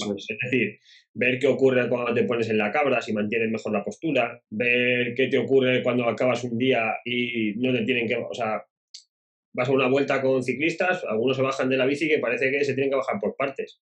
Claro, que empiezan como a desmontarse poco a poco, pues posiblemente toda esa gente que hace fuerza, que tiene un trabajo más complementario fuera de la bici, pues posiblemente tengan esos marginal gains, ¿vale? También entiendo, por ejemplo, que un ciclista profesional, yo que sé, lo hablaba ayer con Arteche, me decía, ay, es que, que sí, que esto que publica vosotros está muy bien, dice, pero es que nosotros nos movemos 200 días al año.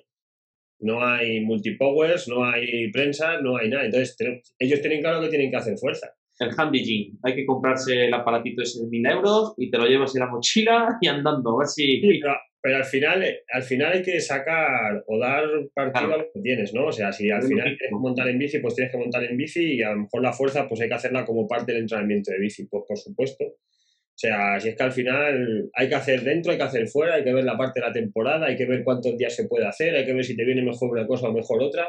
por suerte y por fortuna, es un campo en el que hay cosas hechas y que se van a seguir haciendo. Porque oye, y permíteme recordar que vamos a hablar, bueno, vas a hablar tú con tu amigo Jaime Gil el próximo día, David, no me acuerdo el día. El 17 de marzo, hemos quedado. El 17 de marzo va a haber un webinar específico de la fuerza.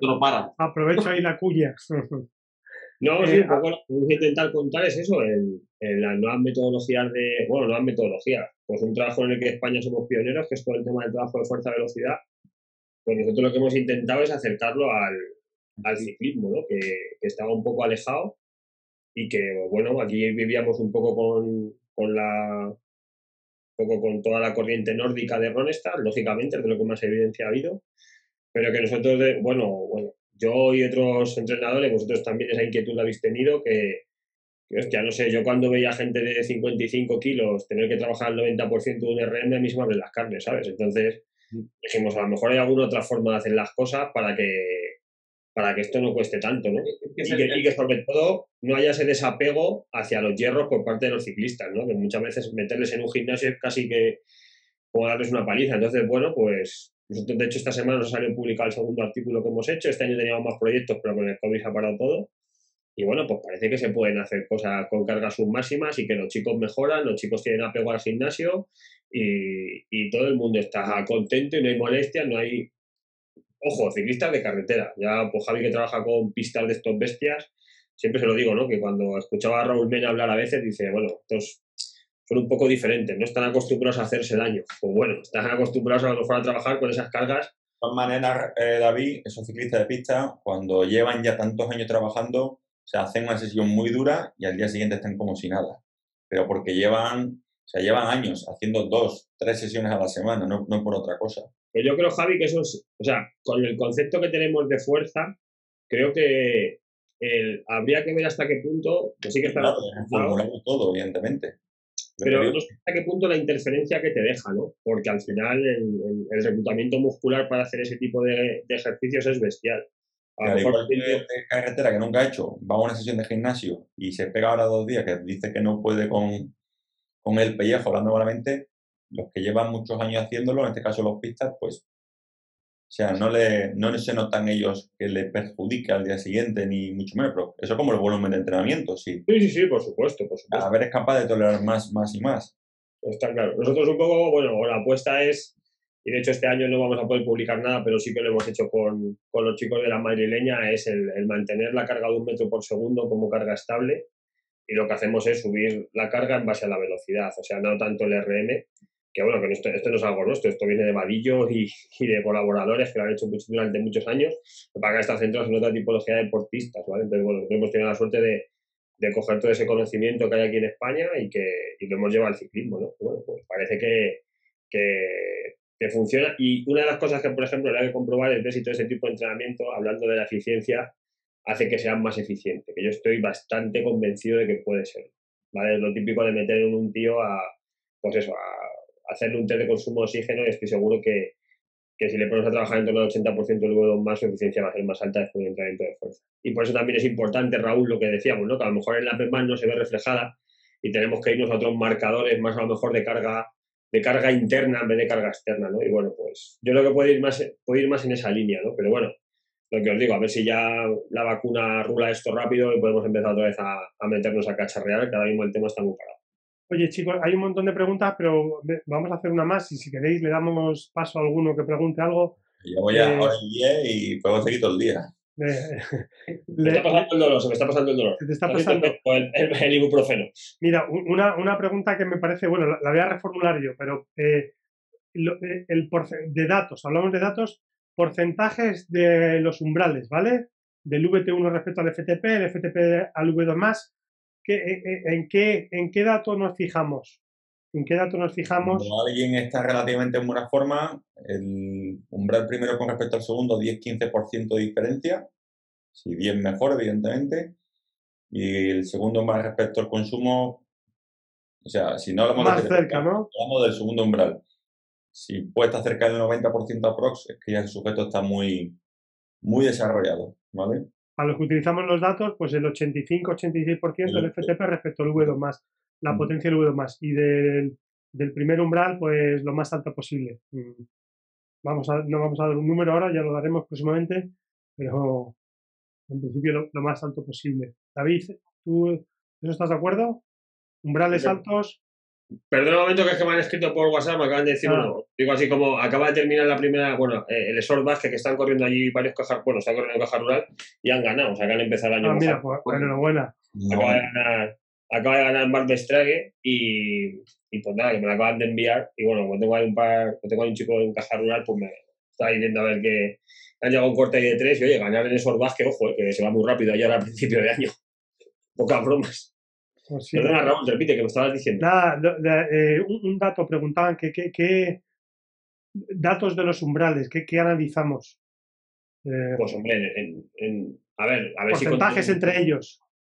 ¿Cómo? Porcentajes entre los diferentes umbrales, ¿qué, datos se puede analizar? Aproximadamente, a ver, por consumo de oxígeno, el primer umbral, eh, esto viene de, de Skinner y McKenna, el primer umbral entre el 45 y el 55% más o menos del, del, del, consumo de oxígeno y el segundo entre el, entre el 80 y el, bueno, hablan entre el 75 y el 90, entre, entre el 80 y el 90 podría estar el, el, segundo umbral, pero que son parámetros muy entrenables, o sea que dependerá mucho del estado de forma de y... de dónde suelen andar, digo, sobre el 90% del consumo y entre el primero y el segundo un 10-15% de diferencia. Sí, yo creo que, que, sí, por ahí, pueden, por ahí pueden andar. Yo sí que digo que deportistas ya viéndolos en forma, el segundo umbral está por encima del 90% en la mayoría. Y, en, y, el, y el primero pues está rondando entre el 65 y el 70. Yo te puedo decir dos casos que iban a, bueno, uno de ellos a disputar la Vuelta a España estaba al 87. Hmm.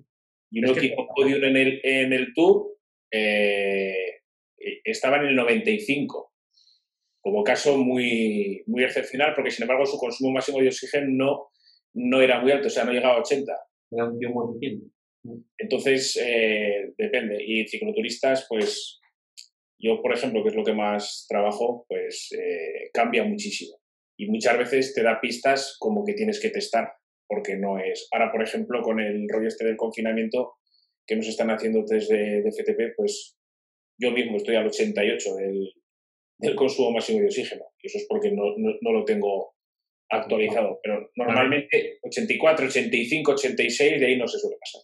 También os digo que, bueno, habrá que ver ahora mismo, o sea, con el tema de pruebas de esfuerzo y tal, no sé, yo creo que cada vez ya las pruebas de esfuerzo o le metemos un aparataje que nos sirva para luego entrenar o es muy complicado. O sea, de hecho, el, el, éxito de los datos es eso, ¿no? Que puedes tener muchos de los determinantes y parámetros que se determinan en un laboratorio y los puedes tener con un potenciómetro. Entonces, bueno, eh, pues eso es, es, una herramienta que está bien, pero que, ojo, si tú sales del laboratorio con unos datos que luego no te sirven para entrenar, cuando solo había pulso, pues ahí vas con eso, pero es que ahora la cosa ha cambiado. Te permite intervenir casi de semana en semana y no esperarte a 3-4 meses a hacerte otra prueba en laboratorio.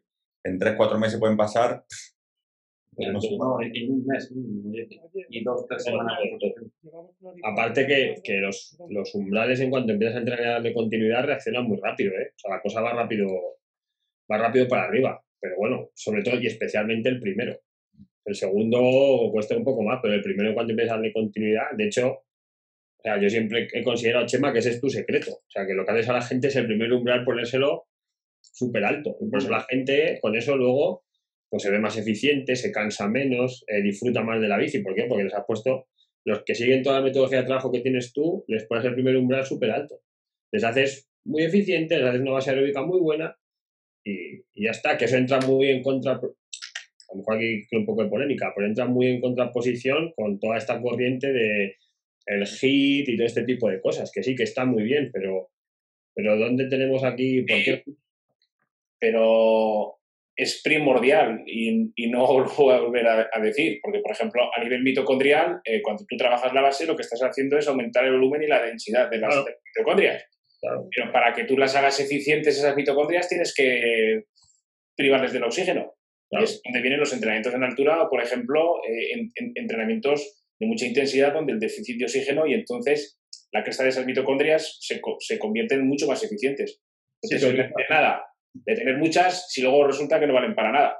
Claro, pero tú también para poder hacer ese entrenamiento tan intenso que te va a llevar al déficit tienes que estar preparado para ello. Si no, vas a hacer un entrenamiento. Pero así, un hit, ¿quién no hace bien un hit? A, a, los niveles contados con los dos de una mano. Pero claro, eh, ahí están las mejoras. Alguien que no ha hecho nunca eh, es, un, es un diamante por pulir, que creo yo, ¿sabes? Claro, Yo se lo he dicho a, más de uno, o sea, yo he dado infinidad de conferencias en estos años y yo lo que les digo cuando, o sea, no os podéis ni imaginar lo que podéis llegar a andar en bicicletas haciendo las cosas bien. Es que, que ni os lo podéis ni imaginar. Que es que yo estoy en una marcha de cicloturistas arrastrándome que me han dejado el trofeo en el bar del pueblo cuando he llegado, ¿sabes? Porque habían desmontado. Y luego, en tiempos, luego en algún no metí en los trastos que, que sí son cicloturistas que no son carreras en tiempos daban trofeos y daban premios a, en articulturistas. Y luego, sin embargo, he estado partiéndome el, delante.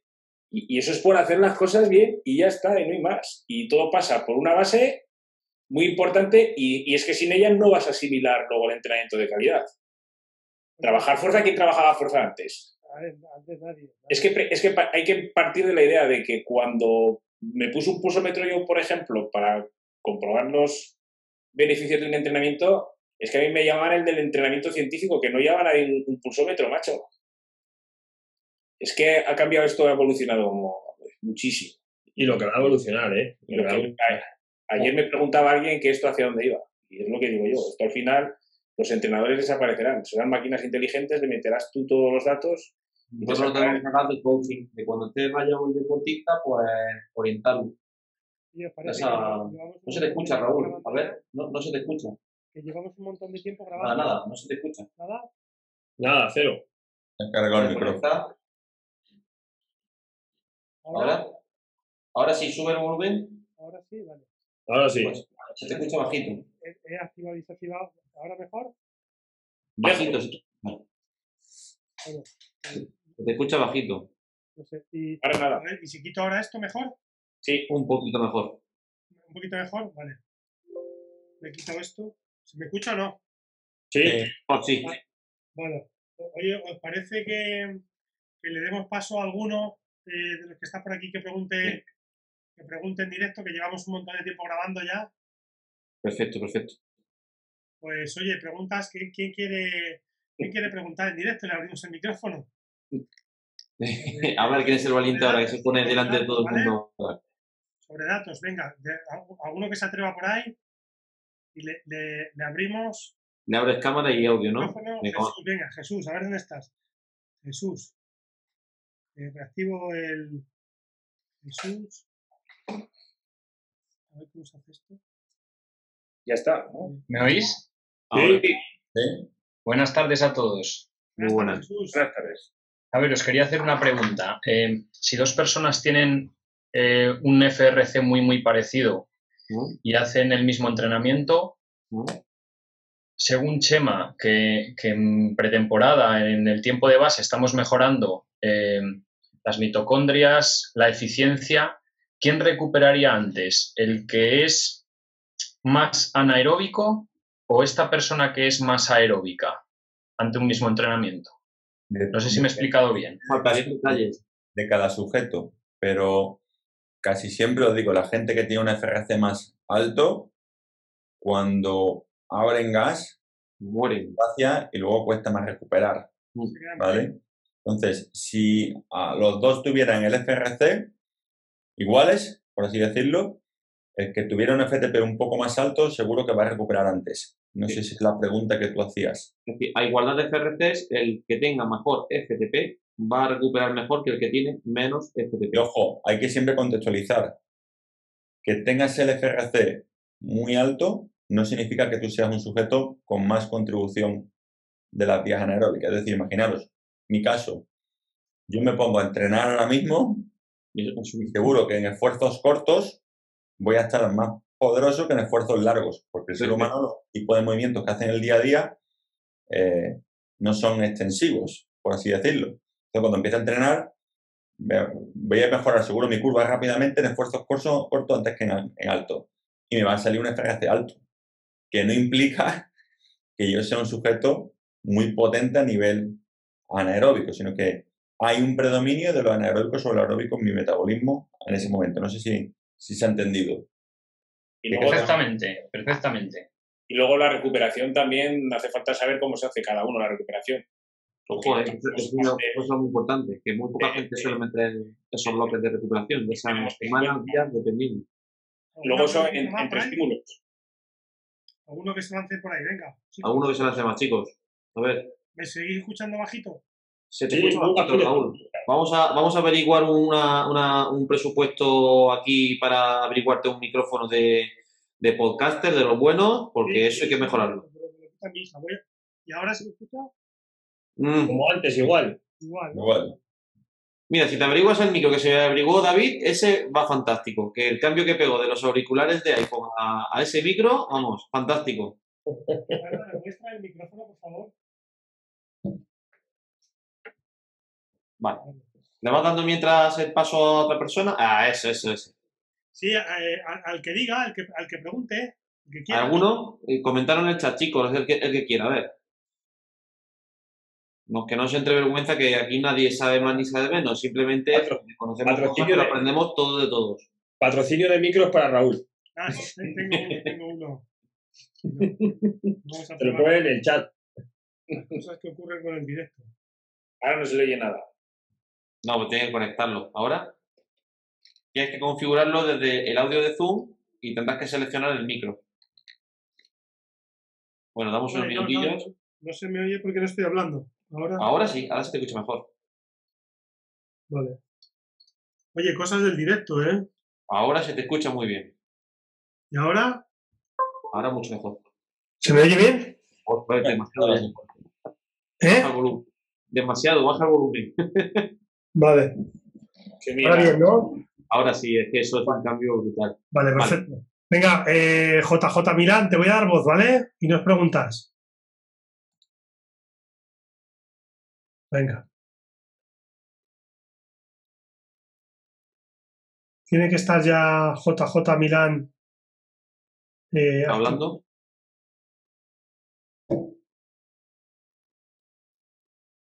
No, no, tiene el micro todavía desactivado. Eh, ahora. Ahora. Cuéntanos. Bien, era una pregunta sobre el TSS. Eh, ¿Creéis que es una medida objetiva o acaba premiando en mayor medida al volumen que a la intensidad? A ver, ese, voy a contestar yo si queréis. Ese es una medida en verdad para un poco cuantificar la carga de entrenamiento. Y es claro que está predominado por el volumen. ¿Por qué en su día se predominaba por el volumen? Porque se entiende que la fatiga es exponencial. Cuanto más tiempo de entreno tú acumulas, mayor repercusión va a tener la fatiga. Eh, para mí realmente el valor que me gusta más tener en cuenta es la relación TSS-hora, ¿vale? Eso me va a decir realmente cuánto cargo de entrenamiento. Yo se lo expliqué un día a Raúl con lo de las cervezas. Eh, eh, cuéntalo, cuéntalo. esa es buena, esa es muy buena. Esa la la gente. La crítica hacia el TSS es que dos horas a 0,65, ¿vale? Pueden ser igual que una hora a 0,8. Son los mismos TSS, ¿vale? Pero aquí el valor que realmente me gusta fijarme es en el TSS horas. Me explico si cojo la calculadora porque soy muy malo para hacer números, ¿vale? No, no, explica lo de las cervezas, que eso es perfecto. Pongo el ejemplo de la cerveza que cuando lo explicas así... ¿Cuántas? Sí, para, pero para que se entienda, si haces, por ejemplo, eh, en una hora 80 eh, TSS, una hora a 0,8, que no es eso en verdad, un poco menos, si no recuerdo mal, ¿vale? Y en dos horas son 80 TSS, ¿vale? Tú divides los 80 TSS entre las dos horas y sale a 40 TSS en la hora y la hora que sale 80 TSS, pues son 80 TSS la hora. Por lo cual esa sesión ha supuesto más carga la hora 0,8 que las dos horas en sí a, menos intensidad. Es como la cerveza. ¿A ti qué te emborracha más? Eh, ¿Cinco cervezas en una hora o cinco cervezas en dos horas? Probablemente las cinco cervezas en una hora. No sé si se entiende el, el símil. Sí, sí, sí. Pues Eso es buenísimo. A ver, al final es, es un parámetro más que, que tienes ahí para, para ver cuánta carga estamos echando al cubo, ni más ni menos. David, también con, con, RPE, eh, con el SRP o con lo que sí, todo correlaciona muy bien. Mm. También os digo, están ahora en, en, los artículos de, de Banner, se empieza a hablar del TSS kilo y el TSS kilómetro. Yo, yo solo tengo, tengo un chart con eso yo, ¿eh? sí, sí. sí. Yo tengo, yo tengo un char de todo. Tengo char de TSS hora, TSS kilómetro, kilojulio hora, kilojulio minuto, eh, todo lo que. Pero a, partir de, ese, de esa tesis, David. O sea, a partir de esa, de esa tesis tengo los, Los TSS, ¿cómo es? ¿TSS por kilo, Julio? No. No, TSS kilo. TSS kilo, sí, sí, sí. Por kilo. Nosotros ahora estamos haciendo cosas ahí, estamos viendo también TSS distancia. O sea, el TSS por kilómetro también viene. El TSS por tiempo es que cuando haces datos o coges datos de competición es más complejo, porque a lo mejor un tío tarda más, pero es que se ha dejado ir. Entonces la intensidad es muy baja y entonces, aunque vaya a más distancia, el TSS tampoco le sube mucho. Entonces, eh, pero vamos, esta ahora el TSS se está empezando a correlacionar o a, poner en relación a, otros valores, como el tiempo, la distancia o, el peso incluso, ¿vale? Pues estoy mirando, estoy, leyendo mi... Bueno, si, eh, si queréis la última preguntilla, chicos, porque estoy ya, se nos está yendo de las manos esto ya, ¿eh? ¿Cuánto llevamos? Una hora y media. Pues oye, yo encantado de hablar de esto, nos podemos quedar aquí toda la tarde, pero, pero ya va siendo hora de cortar el, el podcast, ¿eh? Una última pregunta y acabamos. Venga, pues, ah, buena, buena la, la prueba esta de hacerlo en directo, ¿no? ¿Os está gustando? A los asistentes, a aquellos que nos estéis escuchando y viendo. Sí, sí, todo que sí. Nada, pues guay, guay. Diego, ¿quieres preguntar tú algo en directo? O mira, o Eduardo, oye, no, no os cortéis, ¿eh? Cualquier cosa, os abrimos el... se ocurre, claro, así a bote pronto, nosotros hemos venido aquí... Escuchando diferido se me ocurren más preguntas y dice Jesús, bueno, es normal. No te preocupes que de todas maneras esto también lo subiremos luego en diferido aparte y ahora lo, lo dejaremos editado. Sí. Bueno, chicos, pues. Ya está. ¿No hay, no hay, ¿No hay más preguntas entonces? Pues nada. Les da vergüenza. Bueno, pues ya está. Pues si queréis ya. Pues bueno, con esto ya. el, de, Zoom Support otra vez iba a preguntar algo. Mira, lo de para chicas. si tenemos en cuenta la semana que tiene el periodo, así viene igual la carga, depende. Eh, depende de cada chica. Mira, yo hice una encuesta, se me oye, ¿no? Sí. Mm. Sí, hice una encuesta hace eh, una semana porque le tengo pendiente el vídeo a, tu socio, a José, sobre las chicas, que me va a matar. José, perdona. Eh, hice una encuesta entre mis chicas, al final les hice cinco o seis preguntas a, las que tengo, a las deportistas, y, al final, curiosamente, todas relacionaban lo mismo. bueno, que si les afecta la regla, les afecta el periodo, eh, pero que ellas solo cambiarían el día que les viene la regla, el, primer día del periodo, que es el día que cambiarían el entrenamiento. Los demás días, la verdad que son unas días fuertes y guerreras todas, eh, eh, y solo me cambiarían el día del, primer día de regla, pues ese día tiene libertad para, para no entrenar o hacerlo más libre. En los demás días ninguna me ha dicho, mm, en principio yo con las chicas que entreno, no, le ajusto la carga salvo el primer día del periodo. Yo tampoco he tenido ningún, ningún problema.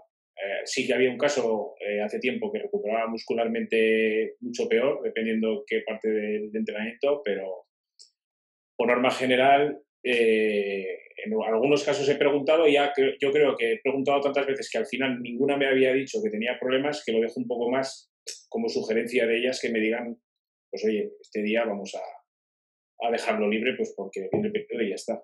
Yo tengo, yo tengo anotado cuando vienen, cuando viene, eh, en Training Peaks me lo dejan anotado y, y, comento con la deportista el, el, estado. Y en base a eso, pues, eh, pues se va adaptando en base a esos días, ¿no? Pero yo no he sido como tu rol ese día de que quieren cambiar ese día. Es que yo creo que cada uno responde de forma muy individual. Hay sangrados más grandes, más pequeños, hay más, menos regulares, entonces hay más dolor, menos dolor. Entonces, ahí ya intento que haya esa comunicación, esa confianza, pues para que me trasladen su, su cómo se encuentran y en base a eso pues ir adaptando. ¿no? Pues, Además, en los estudios, al final, yo prácticamente todos los que he leído sobre chicas eh, te dicen que, depende mucho, que la variabilidad entre es, muy grande. No hay un patrón eh, fijo. De hecho, de hecho si, en, deportistas es más difícil todavía. De hecho, nosotros, por ejemplo, una cosa que nos han publicado ahora con chicas, la intervención era de seis semanas para que, por lo menos, o la justificación que hemos hecho seis semanas, es para que por lo menos todas las deportistas, en el caso de que tuviesen un periodo más o menos regular, pasasen, pasasen únicamente por un ciclo menstrual. Y durante, había algunas que no han pasado en seis semanas, pues porque viene, va, por las bajadas de peso, etcétera, etcétera, ¿no? Entonces, pues es, es complejo y, y, en el ciclismo más todavía porque, porque yo creo que ahí, o sea, la presencia de la regla es mucho más difusa a veces, ¿no? Por, por las cargas de entrenamiento, por los volúmenes, por la intensidad. Entonces, bueno, pues también es cierto que el que más conozco es el ciclismo, ¿no? los deportes se me escapan, pero dentro de ese, ese ajuste es en base a, un poco a demanda de, la deportista en este caso, porque lo que intento hacer yo. Aquí pregunto una apreciación, uno que con los consejos de alimentación, Raúl, del último podcast, que se han engordado 3 kilos. Pues eso que no nos ha cogido bien, macho. Pues, no nos ha cogido bien, pues hay que, hay que comer encima de la bici, encima de la bici. Yo, hablando de, las chicas, antes, ahora, por ejemplo, mi hija es la nutricionista del fútbol sala Zaragoza, del femenino, y ha conseguido que alguna de ellas le venga la regla después de dos años. Sí, es súper importante. ¿Sabes? Por, precisamente por llevar una nutrición en condiciones y, es para mejor. Efectivamente. Mm. Bueno, chicos, ¿alguna eh, cosilla más? ¿Alguna cosilla más? ¿Alguna cosa que quería anunciar antes de que haga ya el despido final del episodio? Sí, mira, yo tengo, tenemos el webinar de hematología y pruebas bioquímicas el viernes que viene. Vamos a hablar de test de lactatos. Eh, yo, llevo 15 días, bueno, no se me ve, pero con un monitor de glucosa continua en, la, en el brazo. Me mido la glucosa 10 o 20 veces al día. Eh, eh, vamos a hablar de eso y vamos a hablar de las analíticas que hay que tener en cuenta, que no, cuándo hacerlas, análisis de hemoglobina, todo eso el viernes que viene a las 8 con Aritz Urdan ¿Alguna cosilla más? Chema, David, Javi. nada, yo nada, en principio todo muy bien. A ver si me juega el cuello. Con eso me vale. Eso mejora Nosotros en principio nada más. Pues bueno, con esto damos ya por finalizado este primer directo y episodio en directo del podcast El Avituallamiento. Como siempre, os recordamos que nos tenéis disponible, sobre todo podéis acceder a nuestro grupo de Facebook, Podcast El Avituallamiento, que estamos ya cerca de los 2.000 miembros, creo que estamos ya por encima de los 1.950 por ahí. También mm, recordaros que podéis contactar con nosotros a través del correo podcastelautollamiento.com y también eh, podéis buscar nuestro canal de Telegram, Podcast El donde eh, cada vez que subimos un episodio, un contenido, lo vamos a dejar en ese canal para también, si sois forofos eh, fervientes y, y, no tanto ardientes, y que podéis seguir perfectamente lo que es el, podcast. Yo, por mi parte, me despido de todos mis amigos y compis, David, Raúl, Javi y Chema. Mucho Agradeceros, por supuesto, a todos los asistentes que habéis estado en este primer directo y, por supuesto, agradecemos toda crítica constructiva y destructiva, como siempre decimos, para mejorar el podcast y, que todos nos lo pasemos muy bien. Un gran abrazo a todos y nos vemos pronto. Hasta luego. Hasta luego.